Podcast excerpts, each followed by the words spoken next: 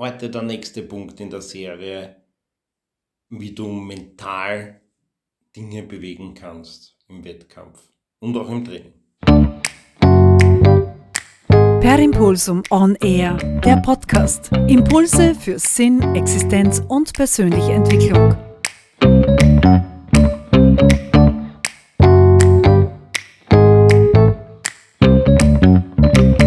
Ja, servus, dich, da ist wieder der Wolfgang Scherleitner. Heute der nächste Punkt in der Serie, wie du mental Dinge bewegen kannst im Wettkampf und auch im Training. Als wir Kinder waren, da gab es so einen Punkt, wenn unsere Eltern geschrien haben, sind wir erstarrt, sind wir einfach stehen geblieben. Weil da haben wir genau gewusst, jetzt geht es nicht weiter. Wir haben nicht realisiert, da geht es um unser Leben. Aber wir haben genau gewusst, da ist jetzt nichts weiter. Da haben wir echt gewusst, da ist aus. Zum Beispiel, wir sind auf eine Straße, zu einer Straße gelaufen, unsere Eltern haben geschrien. Also, mir ist das einmal passiert, im, da war ich in der Volksschule, da hat der Usi, der Wolfgang Usrael hat er geheißen. Vielen Dank, Usi, dafür, dass du mir das Leben gerettet hast. Zwar tatsächlich der hat mir so das Leben gerettet. Also mein Heiliger, ich hatte einen Lederball bekommen. Wir waren nicht reich, also meine Eltern waren nicht reich, sie waren arm und die haben sich echt das Geld zusammengespart für einen Lederfußball.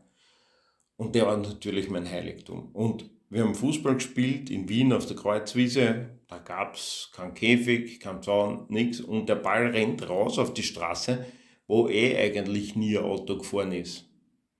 Aber genau in dem Moment fahrt Auto und der Usi, der wischt mich irgendwie am Leibel. Der hat mich sicher nicht aufhalten können und schreit, stopp, der Ball ist nicht wert. Oder irgend sowas. Und ich bin erstarrt.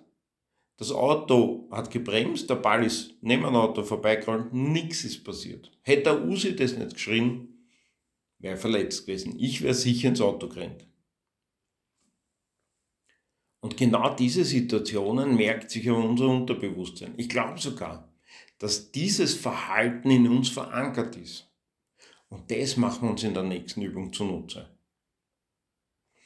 Wenn wir Gedanken haben, also negative Selbstgespräche haben, wir haben immer Selbstgespräche und wir erkennen die, dann lass dieses Stopp erschallen.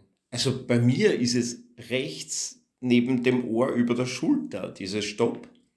Wenn sowas kommt, geht es da, Stopp! Und das weckt mich dann auf.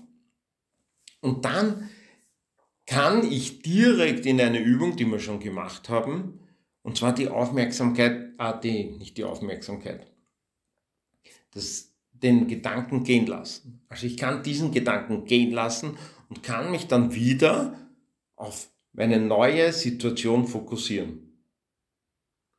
Also ein Slalomläufer, wenn der am ersten Tor einen Topfen baut, kann er das Rennen theoretisch nicht mehr gewinnen. Weil es kann durchaus sein, dass seine direkten Konkurrenten in irgendeinem anderen Tor einen Fehler bauen, der viel drastischer ist wie am Anfang, wo es eh steil runtergeht.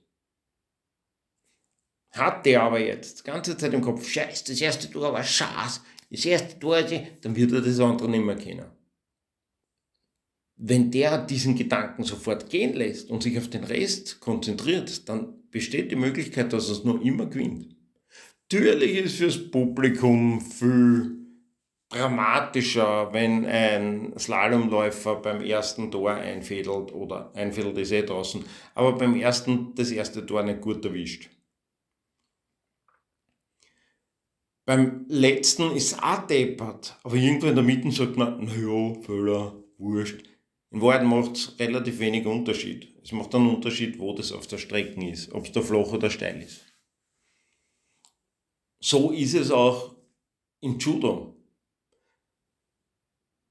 Machst du einen Fehler, der dir eine schlechte Wertung einbringt, also für dich schlecht, für einen Gegner vielleicht eine Wasari bringt, ja, dann ist der Kampf noch nicht verloren. Du kannst noch immer mit einem Ippon gewinnen. Hängst du dem aber nach, ist die Wahrscheinlichkeit sehr gering, dass du dich auf eine Situation fokussieren kannst, wo du den entscheidenden Wurf anbringst, wo du die entscheidende Lücke im Gegner siehst, um einen Hebel anzusetzen, einen Würger, einen Festhalter oder einen Wurf. Hängst du in dem fest. Und deswegen, trainiere schon im Training.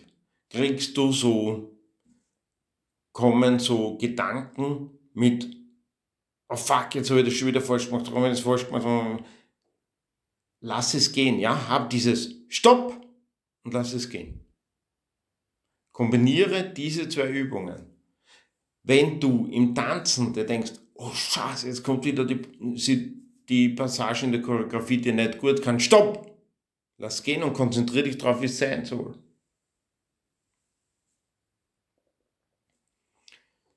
Ich werde in einer der nächsten Folgen über Visualisierungen reden.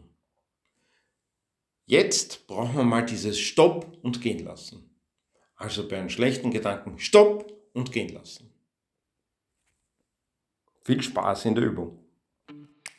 Per Impulsum on Air. Wenn dir der Podcast gefallen hat, dann bitte abonnieren, damit du keinen Impuls mehr verpasst.